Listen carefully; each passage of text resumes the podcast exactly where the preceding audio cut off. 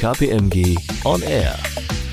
Herzlich willkommen beim Podcast KPMG On Air. Ich heiße Karina Wolfsdorf und ich spreche mit meinen Gästen darüber, wie die Logistikbranche nachhaltiger werden kann. Ich begrüße Helen Tacke, CEO von CoZero und das ist eine Climate Action Plattform, die eine Softwarelösung anbietet, die Unternehmen dabei unterstützt, ihren CO2-Fußabdruck zu berechnen. Hi Helen, schön, dass du da bist. Vielen Dank für die Einladung. Und ich begrüße Steffen Wagner von KPMG, Head of Transport and Leisure. Hi Steffen, schön, dass du da bist. Grüß dich, Karina.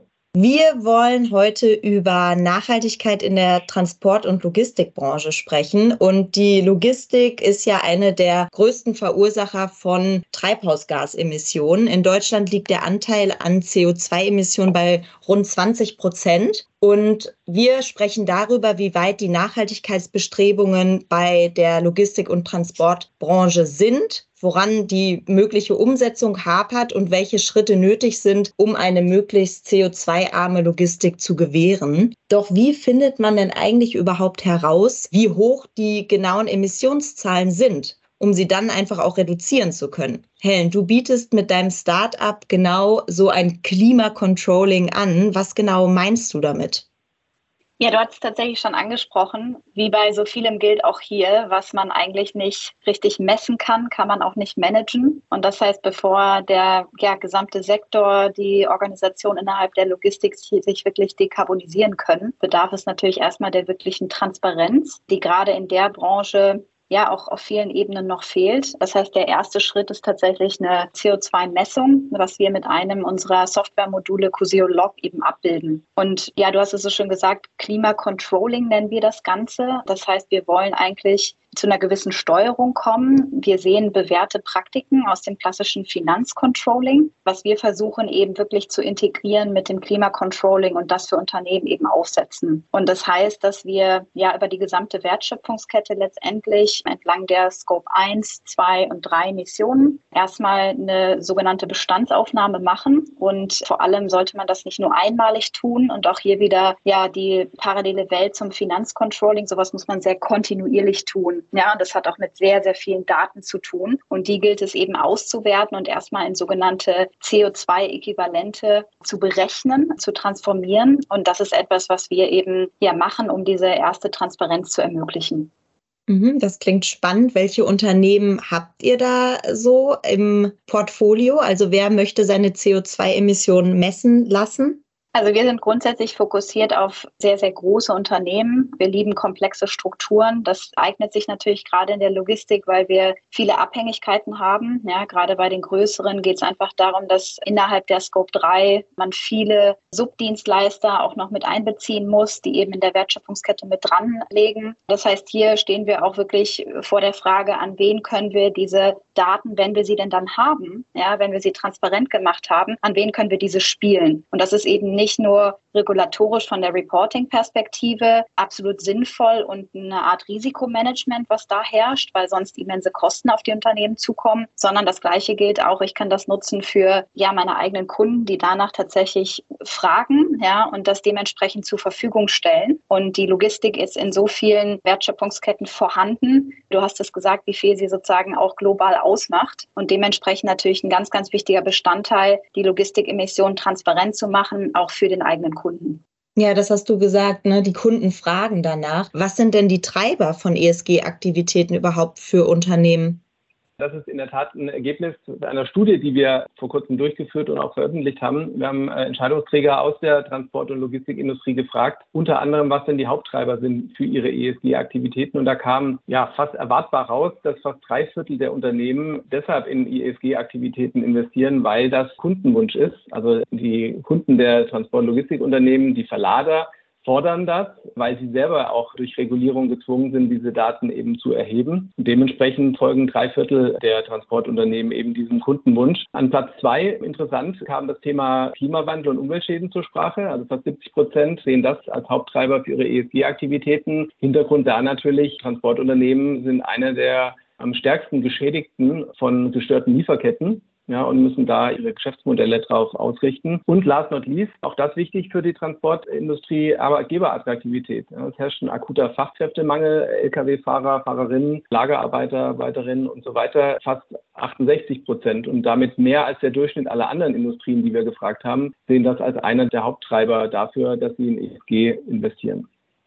Und ich kann das vielleicht dann nochmal mit praktischen Beispielen irgendwie untermauern. Also erst vor ja, ungefähr zwei, drei Wochen ist tatsächlich ein Unternehmen aus der Logistik wieder auf uns zugekommen. Wir waren im Austausch. Das Ganze wurde dann erstmal nochmal kurz auf Eis gelegt, aber es wurde ein Kandidat verloren, ja, für auch eine Lead-Position innerhalb des Unternehmens, weil keine Nachhaltigkeitsperformance oder Strategie vorgelegt werden konnte. Und da merkt man einfach, was das tatsächlich für einen Impact haben kann und für eine Wichtigkeit, gerade auch für die Wahl für den Arbeitgeber, die dahinter steht. Und ich glaube, gerade auch was die B2B-Beziehung angeht, auch das können wir tatsächlich sehr, sehr praktisch erfahren. Also haben viele Unternehmen, die auf uns zukommen, die sagen, wir werden jetzt von unseren eigenen Kunden, werden uns in den Verträgen vorgelegt, dass wir uns den sogenannten Science-Based Targets committen sollen. Das bedeutet, dass man sich ja zu einem klaren Reduktionspfad eigentlich committet, den man erreichen will und muss über die nächsten Jahre. Und um diesen Weg überhaupt zu gehen, brauche ich natürlich eine Transparenz, einen klaren Fahrplan. Und wenn das davon abhängig ist, ob man jetzt neue oder beziehungsweise bestehende Kunden hält und es hier um Umsatz geht, ist das einfach etwas, was unheimlich drückt.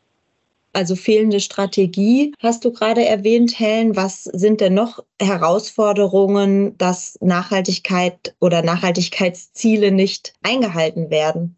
Also da werden zwei Hauptgründe genannt, die ein bisschen im Weg stehen der Umsetzung. Das eine ist einfach Ressourcenmangel. Zwei Drittel haben das zwar oben im C-Level, also oben in der Geschäftsführung, Vorstand etabliertes Thema und verankert. Aber was ganz klar fehlt, ist die Weitergabe von Verantwortlichkeiten Unternehmen und Ressourcen, die ausschließlich zu diesem Thema arbeiten. Und das andere fast noch wichtiger, und da bin ich gespannt, wie ihr mit dem Thema umgeht, ist die Frage nach verfügbaren Daten. Ja, also viele kämpfen, also fast mehr als die Hälfte der Unternehmen kämpfen mit nicht durchgängigen IT-Systemen, nicht konsistenten Datengrundlagen und geben dann, ich will nicht sagen schon im Vorhinein auf, aber sagen, das ist natürlich ein massives Hindernis. Und von daher, Helen, ähm, die Frage an dich, wie, wie geht ihr denn damit um, mit diesen fehlenden Datengrundlagen?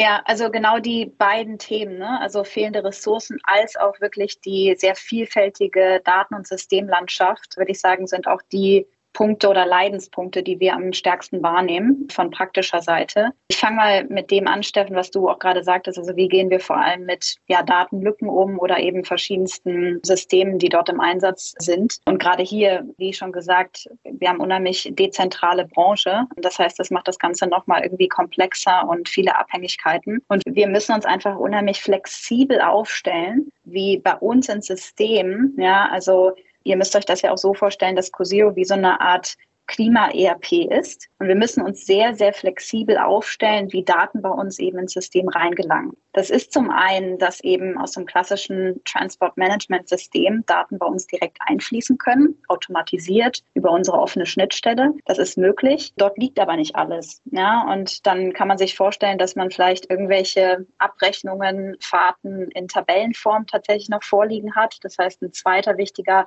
Baustein ist für uns, dass wir einen Massenupload erlauben von ungefähr bis zu 400.000 Zeilen, ja, die bei uns ins System gehoben werden können, die von unseren Partnern 100 Prozent nutzen, ja, weil man findet einfach diese Excel-Tabellen innerhalb der Organisation oder bekommt diese von eigenen Lieferanten. Das ist aber immer noch nicht alles. Der dritte Schritt ist, dass auch tatsächlich unser eigenes ja Frontend genutzt werden kann. Das heißt, wir haben einen eigenen Flow für die Unternehmen. Zum Beispiel, es liegt einfach nur eine Rechnung vor oder dieser Datenpunkt liegt bei einer gewissen Person innerhalb der Organisation, die diesen Datenpunkt verantwortet. Und auch das muss möglich gemacht werden. Also tatsächlich einfach sehr manuell, wie das teilweise noch abläuft. Und ein allerletzter und vierter Weg, was tatsächlich auch gerade für diese Branche unheimlich spannend und ein, ein toller Hebel ist, ist, dass wir das sogenannte Lieferanteneinbindung oder Lieferantenengagement fördern. Das heißt, gerade weil wir es mit super vielen Subs zu tun haben, ist es ein ganz, ganz großer Schritt für die Logistikunternehmen, diese direkt mit einzubinden in den Prozess. Das heißt, man spart sich hier hunderte von E-Mails oder eine große Zettelwirtschaft, die hin und her geschickt wird und bekommt natürlich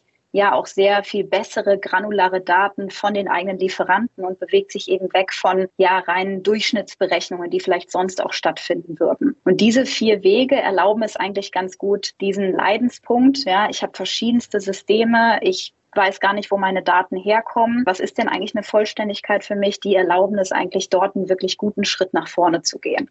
Du hast jetzt sehr viel über Daten und wie kriege ich quasi diese ganzen Kilometerfahrten und sonst was in dieses System. Aber wir wollen ja auch grundsätzlich über Nachhaltigkeit sprechen. Und Nachhaltigkeit impliziert ja auch den sozialen Aspekt. Wie messe ich das? Also wie messe ich meine soziale Komponente? Also ne, Einhaltung von, weiß ich nicht, Arbeitssicherheit, faire Bedingungen am Arbeitsplatz, angemessene Entlohnung und so weiter. Das zählt ja durchaus auch in eine nachhaltige Strategie für mein Unternehmen. Nach meiner Wahrnehmung ist der Bereich des Controllings und dessen, was messbar ist, wo man sich klare Ziele vorgibt und versucht dann daran zu arbeiten, schon im Moment noch stark auf das E im ESG konzentriert, weil das einfach nur mal auch die einfach messbareren Dinge sind und an denen man einfacher arbeiten kann. Wenn es im Bereich des S geht, ist man mehr so, meine ich, im Thema Lieferketten-Sorgfaltspflichtengesetz und der Frage, ja, welche Sorgfaltspflicht gibt es denn zur Vermeidung von Menschenrechtsverletzungen, ähnliches, ja, also dass man da in verantwortliches Management geht. Aber das ist weniger, sagen wir mal, eine numerische Zielvorgabe, Karina, und der Versuch dann daran zu arbeiten und das zu verbessern, sondern da sind wir erst noch bei der Frage, kann ich überhaupt verantwortlich managen und bin ich mir bewusst dessen, wie meine Lieferkette denn aufgebaut ist und welche humanitären Implikationen denn aus meiner eigenen Lieferkette resultieren. Aber das ist so bislang meine Wahrnehmung. Helen, teilt ihr die? Ja, absolut. Also deswegen ist ja bei uns auch sehr, sehr starker Fokus letztendlich auf das E, weil wir uns da eben auch noch befinden, weil wir da natürlich auch reinkommen müssen, dass wir dort ja die eher quantitativen Zahlen ausnutzen und dementsprechend auch wegkommen von einem Äpfel-Birnen-Vergleich. Und genau das S und G sind letztendlich Elemente, die natürlich dazugehören, die wir aber auch gerade im Lieferantenmanagement teilweise schon als bestehend sehen. Da werden schon Punkte mit abgefragt. Dafür sind auch nochmal eigene Fragebögen-Systeme im Einsatz, wo es dann eher sinnvoll ist, die halt nochmal für einen holistischen Überblick zu integrieren. Aber gerade was die Transparenz angeht und wirklich die Steuerung und Entscheidungen hin zu einer Dekarbonisierung, ist das E absolut entscheidend. Ne? Deswegen sagen wir auch immer CO2, CO2-Äquivalent Äquivalente ist ein wenig wie der Dollar in unserer Währungs- und Finanzwelt. Ja, und diese Steuergröße gehört eben in die Board-Meetings. Steffen, in der KPMG-Studie Nachhaltig steuern ist rausgekommen, dass die Unternehmen zwar total sich dessen bewusst sind, dass Nachhaltigkeitsziele sich zu setzen sehr wichtig sind. Letztendlich ist aber auch rausgekommen, dass es wenig KPIs eigentlich dafür gibt. Kannst du das nochmal so ein bisschen erläutern? Also was fehlen für KPIs und wo sollten Unternehmen da eigentlich ansetzen? Naja, ich glaube, so ein bisschen Unsicherheit einfach da, weil Haupttreiber, haben wir eingangs besprochen, ist die Regulatorik oder die Regulatorik, die wiederum die Kunden der Logistiker umtreibt. Und da wiederum gibt es halt auch noch eine gewisse ja, Unschärfe und Unsicherheit, ob es da nochmal Veränderungen gibt, was denn da wirklich jetzt sozusagen die, die relevanten sind. Das beschäftigt die gesamte Industrie ja im Übrigen ja auch uns, die das dann auch mal prüfen am Ende, den nicht finanziellen Teil. Also das ist, glaube ich, geschuldet der Unsicherheit, die das Ganze immer noch beinhaltet. Und damit einhergehend, meine ich, ist auch noch die Frage, die viele umtreibt, naja, aber die reine Regulatorik kann es ja eigentlich nicht sein. Müssten wir nicht vielmehr aus der Not eine Tugend machen? Und uns überlegen, was kann ich denn also sagen an Mehrwert aus den ganzen Daten ziehen und sie nicht nur meinem Kunden geben, weil er halt nachfragt, sondern wie kann ich denn daraus auch ja, Dienstleistungen anbieten oder Produkte formen, die dann wiederum nachgefragt werden und mich differenzieren von meinen Wettbewerbern. Ja, einmal werde ich attraktiver als Arbeitgeber vielleicht, darüber hat man ja gesprochen, aber vielleicht habe ich auch einfach dann die attraktiveren Angebote, auch aus ESG-Sicht und genau dieses Fragezeichen sehen wir halt noch häufig. Und das ist ja auch aus dieser Studie rausgekommen, dass viele noch unsicher sind, wie denn die Regulatorik sich überhaupt auswirkt auf ihre KPIs, die sie berücksichtigen müssen. Und dann der zweite Punkt, was man daraus denn dann fürs eigene Geschäft machen kann. Da hat ungefähr die Hälfte hat schon eine Idee und die andere Hälfte weiß noch nicht so genau, was sie denn damit machen können für ihr Geschäftsmodell. Helen, zum Abschluss habe ich noch die Frage, was für euch bei CoZero der nächste Entwicklungsschritt im Geschäftsmodell ist, um Unternehmen eine Hilfestellung zu geben, besonders effektives Klimacontrolling zu betreiben. Vielleicht auch noch eine kurze Ergänzung dazu. Also wir sind ja auch in einem sehr margengetriebenen Geschäft. Das heißt, aktuell können wir auch noch nicht wahrnehmen, dass wirklich für Green Logistic Products or Services ein gewisses Premium gezahlt wird. Es gibt aber einfach viel Marktdynamik, wie zum Beispiel steigende CO2-Preise, ja, die ja erwartet werden, auch bis zu 200 bis 400 Euro hochzugehen oder auch mehr und mehr Carbon Pricing Initiatives die genau dazu führen werden, dass wir ein, ein solches Premium sehen werden. Und das heißt, um das überhaupt aber auszulösen, muss man sagen, brauchen wir erstmal die klare Transparenz. Wie gut, wie schlecht ist denn jetzt mein Angebot? Ja, um dann dementsprechend auch das wirklich für sein eigenes Geschäft, vielleicht ins Geschäftsmodell eben zu integrieren. Und auf dem ganzen Thema sitzt ja auch ein gewisser Zeitdruck, muss man ganz klar sagen, vorankommen können, ist tatsächlich eine größere Standardisierung, die wir natürlich irgendwie als Grundsatz schaffen können, indem wir eine große Vergleichbarkeit haben. Wie vollständig sind jetzt Emissionszahlen? Wie gut ist die Datenqualität? Was gibt es auch für Möglichkeiten letztendlich, um sich zu dekarbonisieren? Wir brauchen aber auch die richtigen Partner am Tisch. Ja, und dass man auch vielleicht Verantwortung dementsprechend ja nicht nur für sich, sondern seine Lieferkette, seine Dienstleister auch mit übernimmt. Und das ist für uns auf jeden Fall ein ganz, ganz großer Bestandteil, wo wir auch gemeinsam dran arbeiten, sich eben an einen Tisch zu setzen. Und man kennt das so oft in den jeweiligen Industrien, dass vielleicht auch in vielerlei Hinsicht es eher um Wettbewerb geht.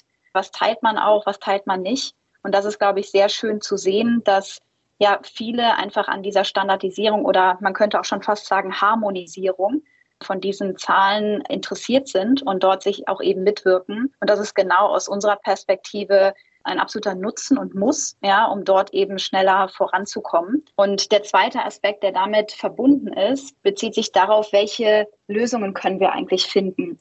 Weil diese Branche dekarbonisieren wir nicht mal gerade von heute auf morgen. Das heißt eigentlich sehr stark auch von innen heraus. Es bedarf einfach neuer Technologien, neuer Innovation, dass wir überhaupt einen Schritt hier nach vorne machen können. Und genau hier gilt eigentlich Gleiches sich dort gemeinsam hinzusetzen, auch wirklich von innen heraus dementsprechend Lösungen zu unterstützen, an der einen oder anderen Stelle auch zu investieren, vielleicht auch gemeinsam zu investieren, weil wir können eben nicht alle das Rad neu erfinden. Das sind, glaube ich, wichtige Bestandteile, um nach vorne zu rücken und um die bei uns dann letztendlich auf der Plattform auch sichtbar und vor allem messbar zu machen. Vielen Dank. Vielen Dank, Helen Tacke von CoZero und vielen Dank, Steffen Wagner, für das Gespräch.